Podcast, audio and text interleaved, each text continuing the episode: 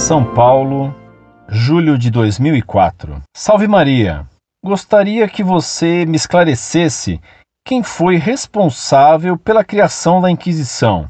Alguns textos dizem que foi Papa Lúcio III, outros dizem que foi Papa Gregório III, ou ainda o Papa Inocêncio. Quem foi responsável pela Inquisição? Desde já agradeço.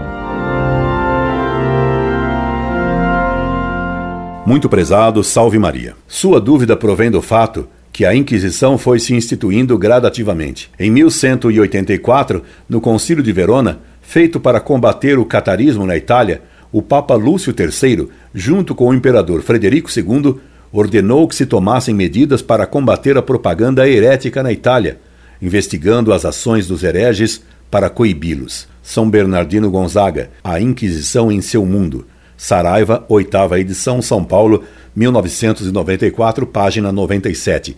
E Rino Camilleri, La vera storia della Inquisizione, PM Casale di Monteferrato, 2001, página 31. Em 1199, o Papa Inocêncio III tomou novas medidas contra os cátaros na França.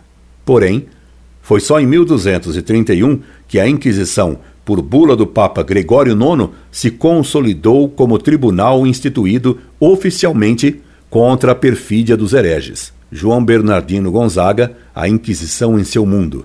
Saraiva, oitava edição, São Paulo, 1994, página 97. Esperando tê-lo ajudado, me subscrevo atenciosamente. Incorde Jesus Semper, Orlando Fedeli.